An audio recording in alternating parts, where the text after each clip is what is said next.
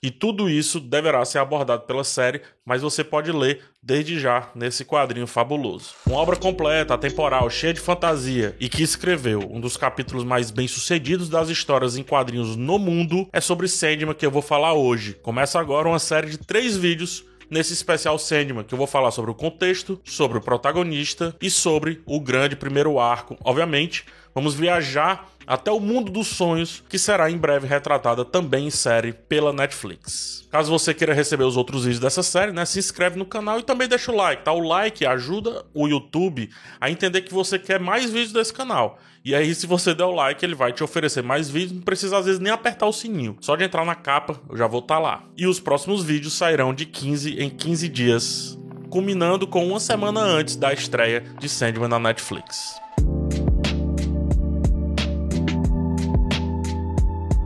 Para quem ainda não teve a oportunidade de ler, a história pode parecer um desafio. Sandman, publicado pela DC Comics, conta com 75 revistas, cerca de 2 mil páginas, lançadas todas entre os anos de 89 e 1996. Após esse período, outras histórias foram publicadas, expandindo também os horizontes desse universo central. Muito conteúdo é fato, mas à medida que somos apresentados aos personagens desta saga e que entendemos que não se trata de uma história linear, mas sim uma viagem que percorre eras, locais e situações ao longo da existência, Sandman passa a ser muito mais palatável. Afinal, Sandman é também um marco, pois eleva o nível de narrativa usado nos quadrinhos a um patamar premiado e reverenciado até hoje. Qual o contexto de Sandman, né, para começar isso daqui? A HQ foi apresentada ao mercado depois de importantes histórias terem pavimentado a sua chegada. Era a época de Watchmen, 1986 mais precisamente. Era a época de V de Vingança em 82, ambos do Alan Moore, e também Cavaleiro das Trevas em 86 também do Frank Miller. Ou seja, na década de 80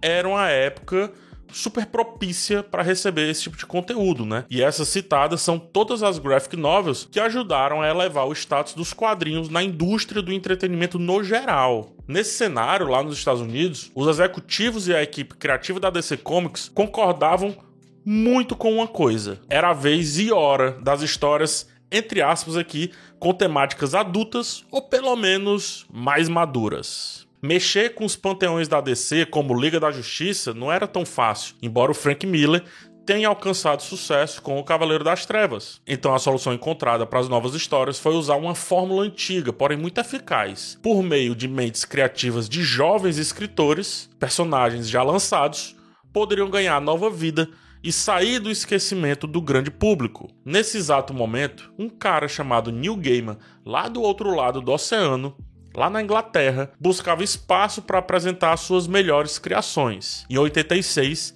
ele já emplacava alguns trabalhos, como por exemplo os roteiros de Choques Futuristas de Targ, uma história curtinha publicada na 2000 AD, revista britânica que revelou muitos nomes que conhecemos até hoje, como o já citado Alan Moore e Grant Morrison, por exemplo, tá? Essa experiência, a Choques Futuristas de Targ, credenciou Gaiman para DC Comics. O primeiro trabalho de Gaiman para o selo não foi Sandman. Inclusive, houve uma resistência da editora para que ele utilizasse esse personagem, uma vez que era um personagem criado na era de ouro dos quadrinhos e a empresa considerava demais para um, um, estreante simplesmente pegar e fazer o que quisesse. Porque esse é o princípio da graphic novel, né? Não tem tanta manipulação da editora em teoria. Então a sua estreia foi com Orquídea Negra, minissérie de 1988, que trouxe maturidade à narrativa gráfica, fazendo sucesso entre os leitores. E esse trabalho derrubou qualquer resistência inicial e permitiu que o Gaiman tivesse liberdade para fazer o que viria a ser a sua grande obra. E agora vamos entender Sandman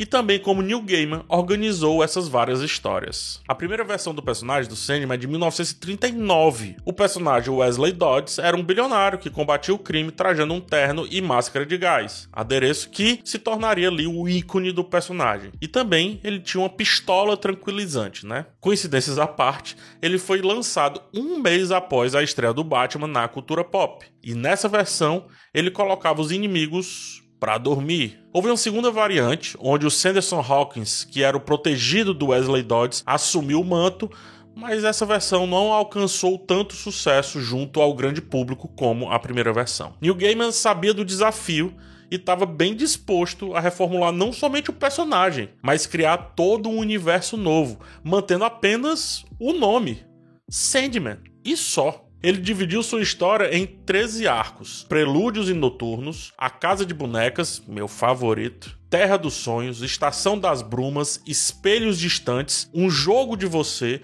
Convergência, Vidas Breves, Fim do Mundo, Entes Queridos, Desperta, Exílio e A Tempestade. Tá tudo aqui na tela. Sandman então ressurgiu para o público com a pele branca, um manto preto, olhos penetrantes, um aspecto sofrido e cabelos bagunçados. Convenhamos, baixa década de 90, alta década de 80, o grunge e o punk estava em alta, então tudo isso faz muito sentido. E também isso é um recurso semiótico para representar como mais ou menos era a bagunça da sua mente. Ele lembrava até o vocalista da banda The Cure, né, o Robert Smith. Coloca aqui na tela, Treus. E na reinvenção da história, ele recebe também um novo nome. Conhecemos então Morpheus, ou Morpheus, como eu vou chamar daqui por diante, que é o sonho. Importante saber, tá?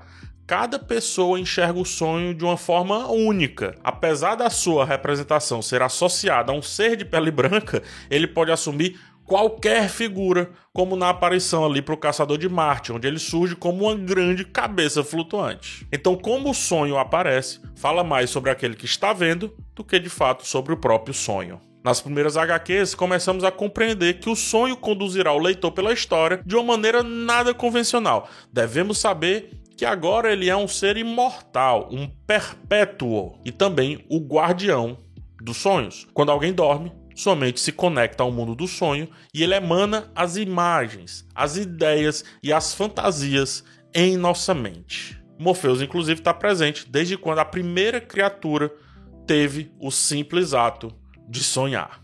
Como já foi dito, ele é um dos perpétuos, seres que existem desde a aurora dos tempos e tem seis irmãos: Destino, Morte, Sonho, Destruição, Desejo, Desespero e delírio. Os sete perpétuos não são deuses, mas são entidades além da divindade, responsáveis pelo ordenamento da realidade conhecida. A presença de cada um garante que o universo físico continue coeso e a vida exista como tal. E um detalhe, tá? Em inglês, todos os nomes começam com D.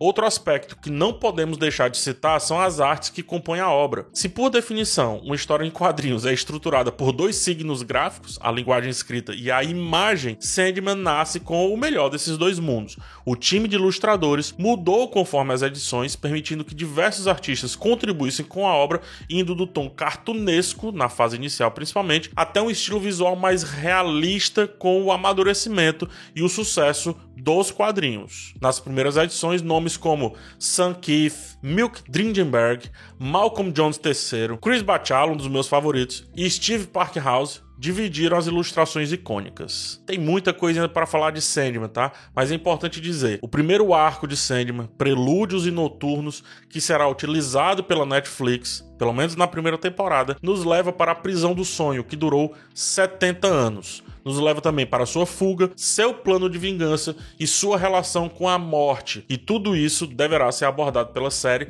mas você pode ler desde já nesse quadrinho fabuloso. E esse, inclusive, será o tema do nosso próximo vídeo. Vou falar sobre prelúdios e noturnos e depois um vídeo exclusivo só sobre o personagem e todas as suas características. Fica por aqui, esse é só o primeiro vídeo de três e espero que você goste desse especial. Por isso, comenta aqui embaixo e me dá uma força para continuar fazendo esse tipo de conteúdo.